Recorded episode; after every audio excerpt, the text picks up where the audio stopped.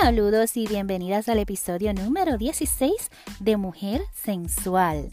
Mi nombre es Mildred Denise y voy a estar por aquí cada miércoles trayéndote temas de interés y poco a poco darte herramientas que te ayudarán a recuperar tu autoestima, incrementar esa sensualidad que tienes en ti y lo más importante, que te sientas bien contigo misma. También tengo como meta ayudar a mujeres a normalizar el hablar de sexualidad con confianza para que puedan disfrutar de una vida más plena y mucho más placentera. Mi misión es darte un mensaje que te lleve a hacerte más fuerte, más confiada y más tú. Feliz segundo miércoles de enero, muchacha. Espero hayan tenido un buen comienzo de semana y que estén decididas a mejorar cada día y sobre todo sentirse plenas y en confianza. Por mi parte, quiero seguir trayéndoles temas variados y entretenidos para que este podcast se convierta en uno de sus preferidos.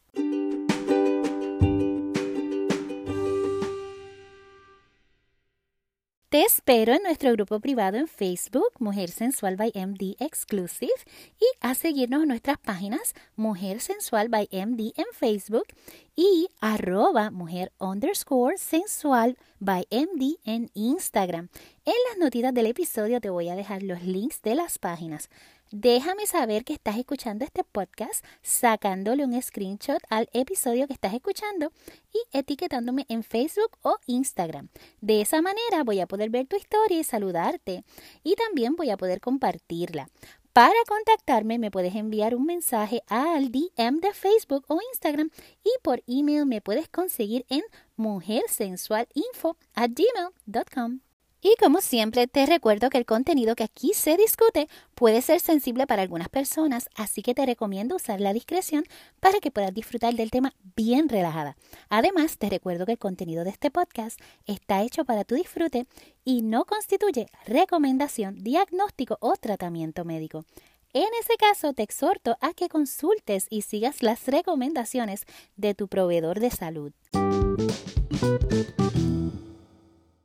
El tema de hoy es la segunda parte de la serie sobre las hormonas con las que decidí comenzar este año. Así que si no has escuchado el episodio número 15, te recomiendo que lo escuches antes de continuar con este para que no te pierdas el hilo de la conversación.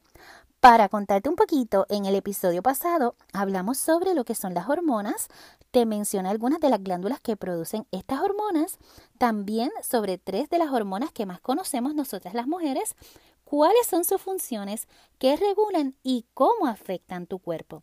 También sobre la importancia de mantener comunicación con tu médico y de estar al tanto de tus niveles hormonales, entre otras cosas. Hoy vamos a hablar sobre unas hormonas conocidas como las stress hormones, en español hormonas del estrés, y los happy hormones o hormonas de la felicidad. ¿Qué tienen de importante estas hormonas?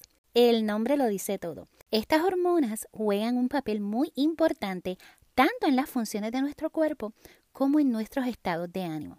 Estoy segura de que has mencionado la palabra estrés al menos 50 veces desde el año pasado, probablemente mucho más desde el pasado marzo. ¿Y sabes qué? No estás sola y tampoco estás loca.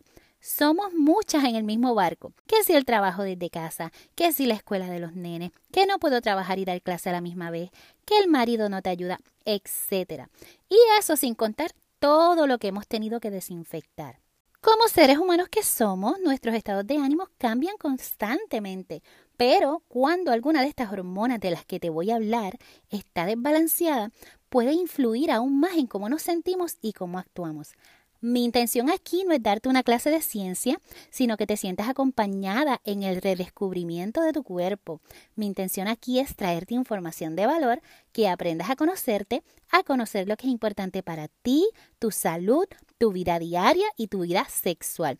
Y si no lo sabías, las hormonas pueden afectar cada una de estas cosas de manera diferente. Este episodio lo vamos a comenzar con las hormonas del estrés.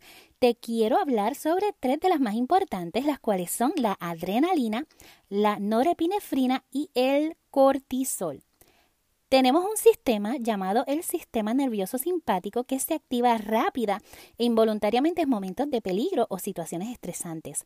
Este sistema hace que nuestro cuerpo reciba una oleada, así como un rush de hormonas que aumenta nuestro ritmo cardíaco, nos pone más alerta e incrementa nuestro flujo sanguíneo. Detrás de estas reacciones físicas y mentales al estrés se encuentran un número de hormonas que alimentan ese fueguito.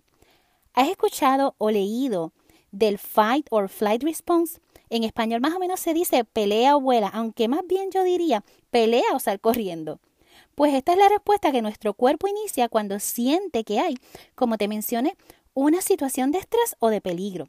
Esto sucede porque cuando estamos en esta situación, nuestro cerebro le envía un mensaje a las glándulas adrenales para que produzcan lo que conocemos como adrenalina o también conocida como epinefrina, que es lo que hace que surja el fight or flight response.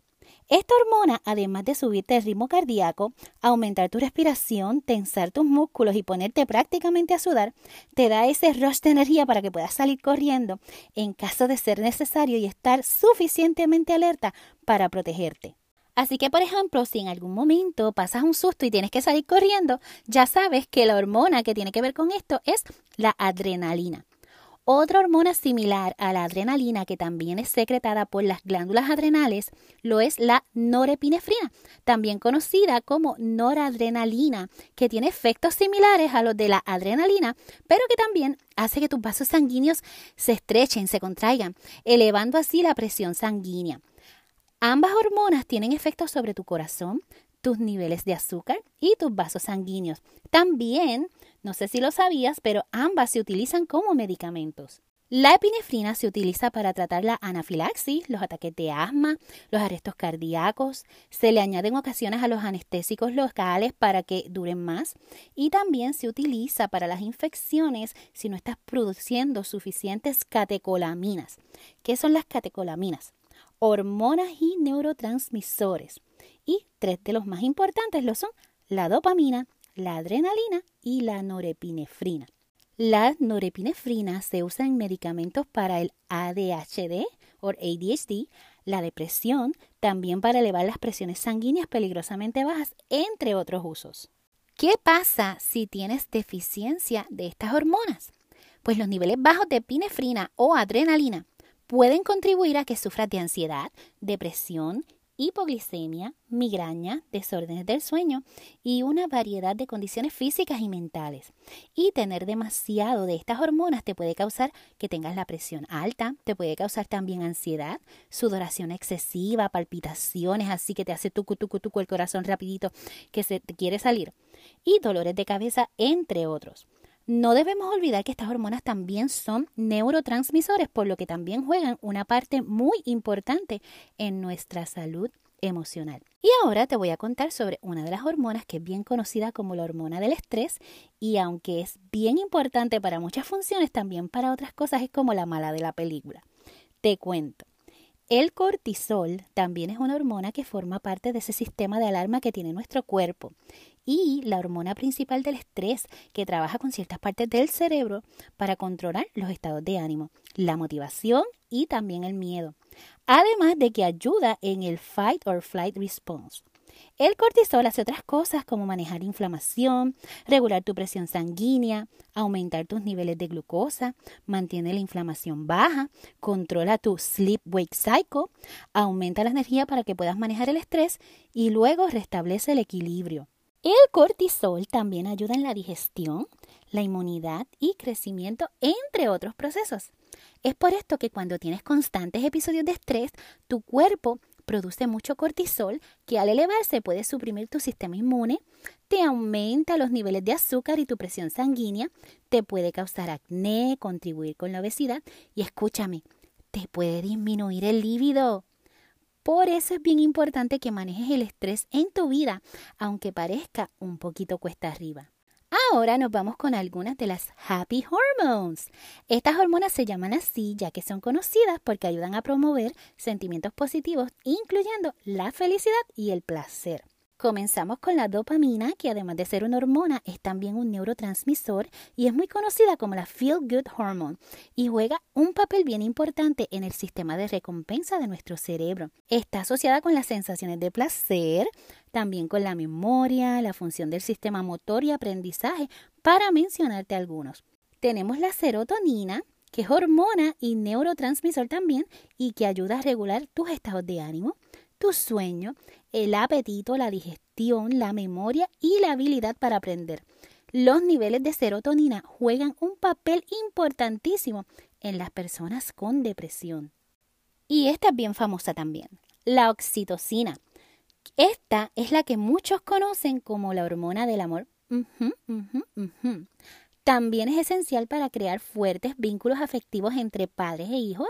Es esencial para el parto, la lactancia y también esta hormona ayuda a promover la empatía, la confianza y los vínculos en las relaciones.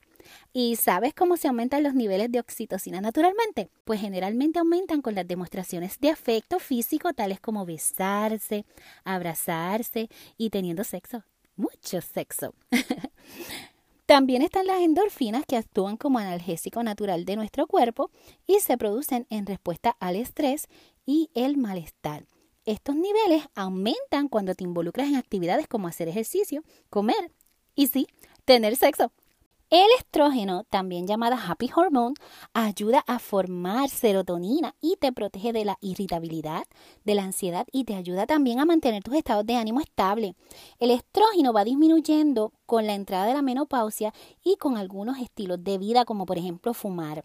Un desbalance en el estrógeno y progesterona puede afectar negativamente tu estado anímico y hay que tener mucho cuidado, obviamente, con el estrés, ya que entonces vas a generar cortisol que puede aumentar e interferir con estas dos hormonas.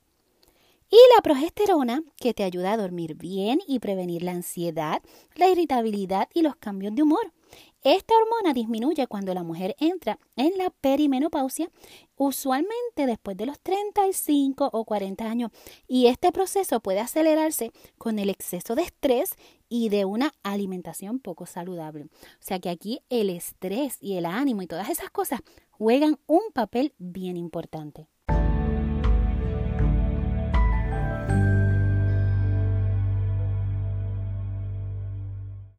Entonces, ya que hablamos de las stress hormones y de las happy hormones, te voy a dar algunas recomendaciones para ayudarlas naturalmente. No te voy a dejar arrollada con esto después de darte tanta información. Vamos para el mambo. Número 1. Disminuye el estrés, aléjate de situaciones estresantes y aprende a manejar estas situaciones de la mejor manera. Aprende a reconocer los disparadores del estrés que te pueden ayudar a tomar acción inmediatamente. Recuerda, el estrés aumenta los niveles de cortisol. Número 2. Come saludable. Esto te ayudará no solo en tu salud en general, pero también en tus estados de ánimo. Algunos expertos recomiendan, además de una dieta saludable, comer chocolate oscuro de cuando en vez y de vez en cuando. Puedes comer guineos y peras, té verde o té negro, alimentos como el yogur que contengan probióticos y alimentos que contengan fibra soluble. Número 3. Y esta es donde debes poner mucha atención. Duerme bien, ya que la falta de descanso puede aumentar tus niveles de cortisol en la sangre. Limita la cantidad de interrupciones en el sueño estableciendo hábitos. Evita consumir cafeína en las tardes. Número 4. Practica técnicas de relajación, meditación, mindfulness o simplemente ejercicios de respiración para manejar tu estrés efectivamente. Número 5. Practica algún hobby o practica actividades placenteras que te puedan ayudar a generar esa tan necesaria dopamina. Número 6. Ejercítate, ya que el ejercicio es la manera más natural de aumentar la serotonina, que también nos ayuda a lidiar con la depresión. Aunque sean 10 minutitos, haz algo diariamente. Número 7. Abraza y besa a tus seres queridos. Bueno, los que viven contigo por aquello del COVID. Sea amable con las personas. Acaricia una mascota. Esto ayuda a generar oxitocina, la tan conocida hormona del amor. Número 8. Ríe y busca espacio para divertirte. Número 9. Escucha música o toca algún instrumento. La música ayuda a más de una de las hormonas en tu cuerpo y ayuda con la producción de dopamina en tu cerebro. De hecho, de acuerdo a un estudio hecho en el 2012, crear música, bailarla, cantar o tocar la batería ayuda a soltar endorfinas. Número 9. Sal a tomar aire fresco. Número 10. Cocina tu comida favorita. Y número 11. Si tu pareja no es la que te causa el estrés, planea una tarde romántica. En fin, estas son algunas recomendaciones que fácilmente se pueden lograr si estableces hábitos. Recuerda, es tu salud y para que todo funcione bien, tú tienes que estar bien. Así que con mucho cariño, aquí te dejo esto, compártelo para que puedas ayudar a otras mujeres y a la vez ayudamos a crear conciencia de lo importante que es conocer esas cositas que pueden crear un caos en nuestro cuerpo y que se pueden resolver con una visita al médico y haciendo cambios en nuestro estilo de vida. Está pendiente a nuestro próximo episodio y recuerda nuevamente, no eres lo que te pasó, eres lo que decidiste ser de ahí en adelante.